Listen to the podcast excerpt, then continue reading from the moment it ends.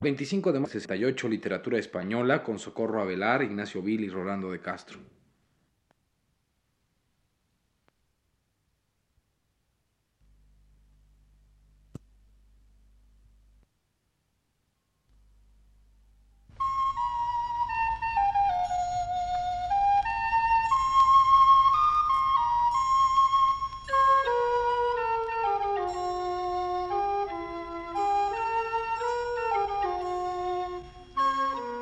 Auditorio, muy buenas tardes.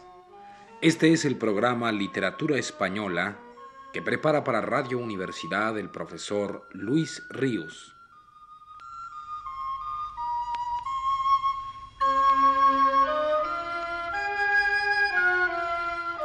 El profesor Luis Ríos nos dice en su texto más reciente, Había empezado a hablar la semana pasada del baile de la chacona, dentro de esta serie de programas en que vengo tratando del folclore en los grandes autores de la literatura española. Y recordé entonces la escena de la novela ejemplar La ilustre fregona, donde se canta y se baila una chacona. Quiero hoy insistir, basándome fundamentalmente en la obra de Deleito y Piñuela, en ese baile popular, tantas y tantas veces traído a cuenta de una u otra manera por nuestros escritores de la Edad de Oro.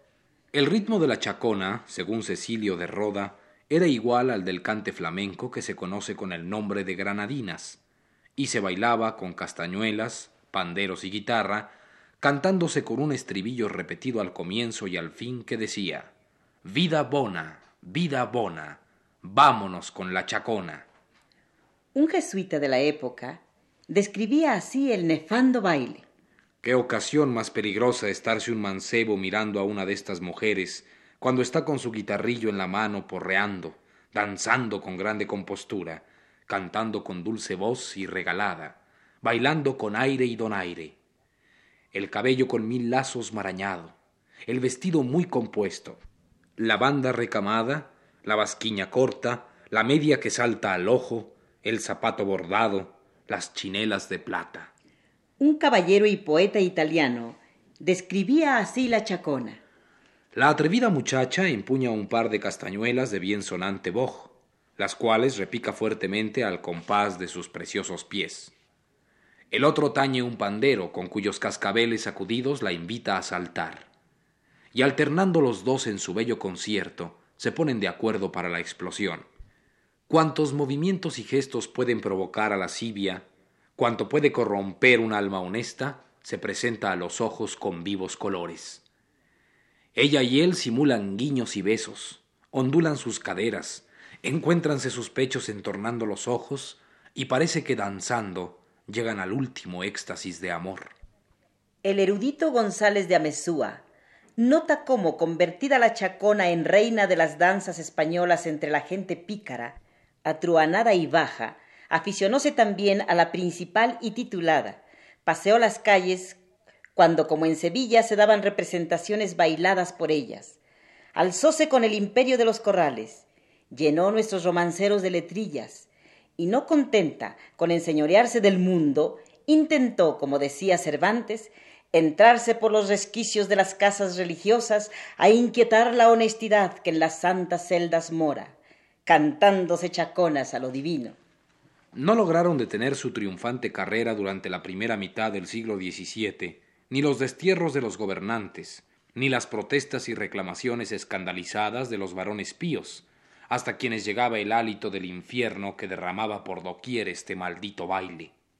Tanto fue el orgullo de la chacona que alzó su vuelo y traspuso las fronteras.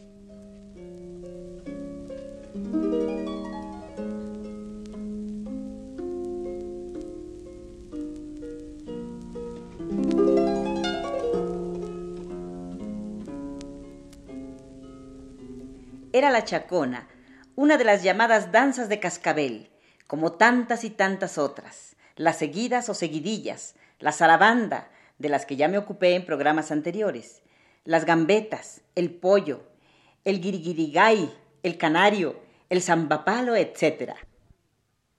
Esos bailes de cascabel se acompañaban por romances, jácaras, coplas y seguidillas, compuestos ad hoc por poetas populares y cantados con música de guitarras, bandurrias, panderos, sonajas y demás instrumentos de uso vulgar. Los bailarines, y especialmente las bailarinas, zapateaban sobre el tablado de la escena o del mesón frenéticamente, moviéndose, girando y retorciéndose de modo violento. Una y otra vez los moralistas describían para condenarlos naturalmente esos bailes.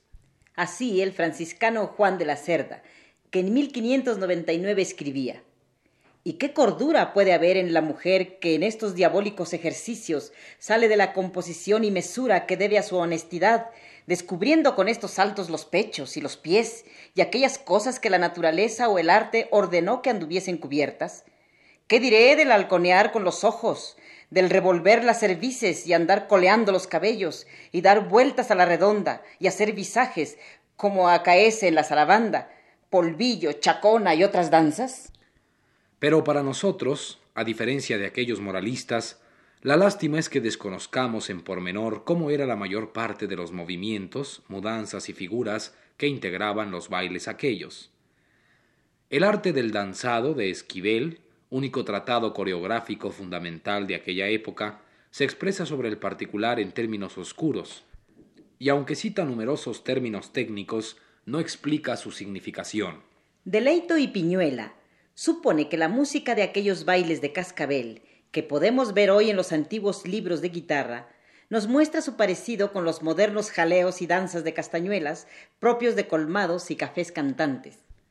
De aquella vertiginosidad rítmica que debieron tener tales bailes, comparable tal vez a los bailes actuales por bulerías y rumbas flamencas, de aquellas insinuantes cadencias alternadas con violentos quiebros, parece hablarnos más que los textos frustradamente descriptivos, alguna letra de las que se cantaban para acompañarlos, como esta recogida por Quevedo, que dice Sarabulli, ay bullí, bullí, bullí de Sarabulli, bullí, cuscús de la Veracruz.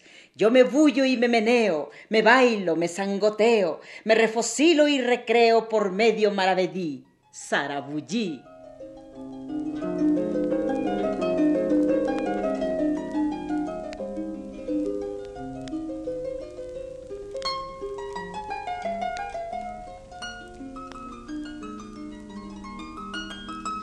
Oigamos, para terminar el programa de hoy y terminar también con el tema de la chacona, uno de los romances con que se acompañaba aquel baile.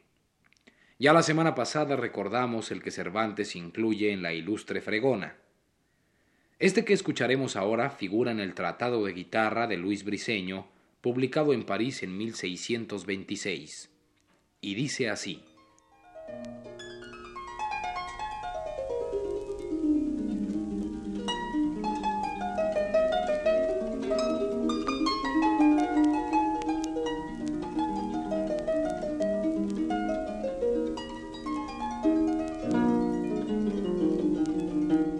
Es chacona un son gustoso, de consonancias graciosas, que en oyéndole tañer todos mis huesos retosan.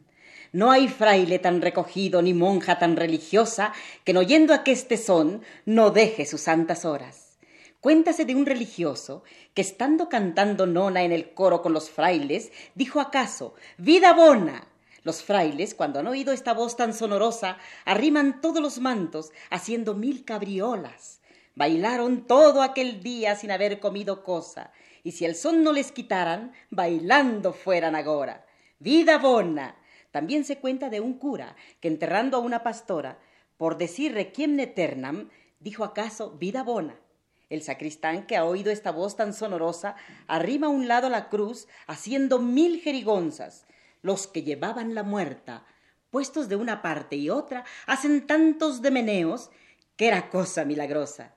También dicen que la muerta alzó la cabeza toda, que este endemoniado son a los muertos alborota. Vida bona. Confusos y arrepentidos de una tan horrible cosa, fueron a pedir perdón al obispo de Pamplona. El obispo que los vido mandóles cantar dos coplas. Apenas cantaron una, el obispo se alborota. Levantó luego el roquete y bailó más de una hora, alborotando la casa, cocinas, salas y alcobas. Toda la casa contenta bailaron cinco o seis horas, y al fin de tanta alegría el obispo los perdona. Vida bona, vida, vida bona, vida. Vámonos a Chacona.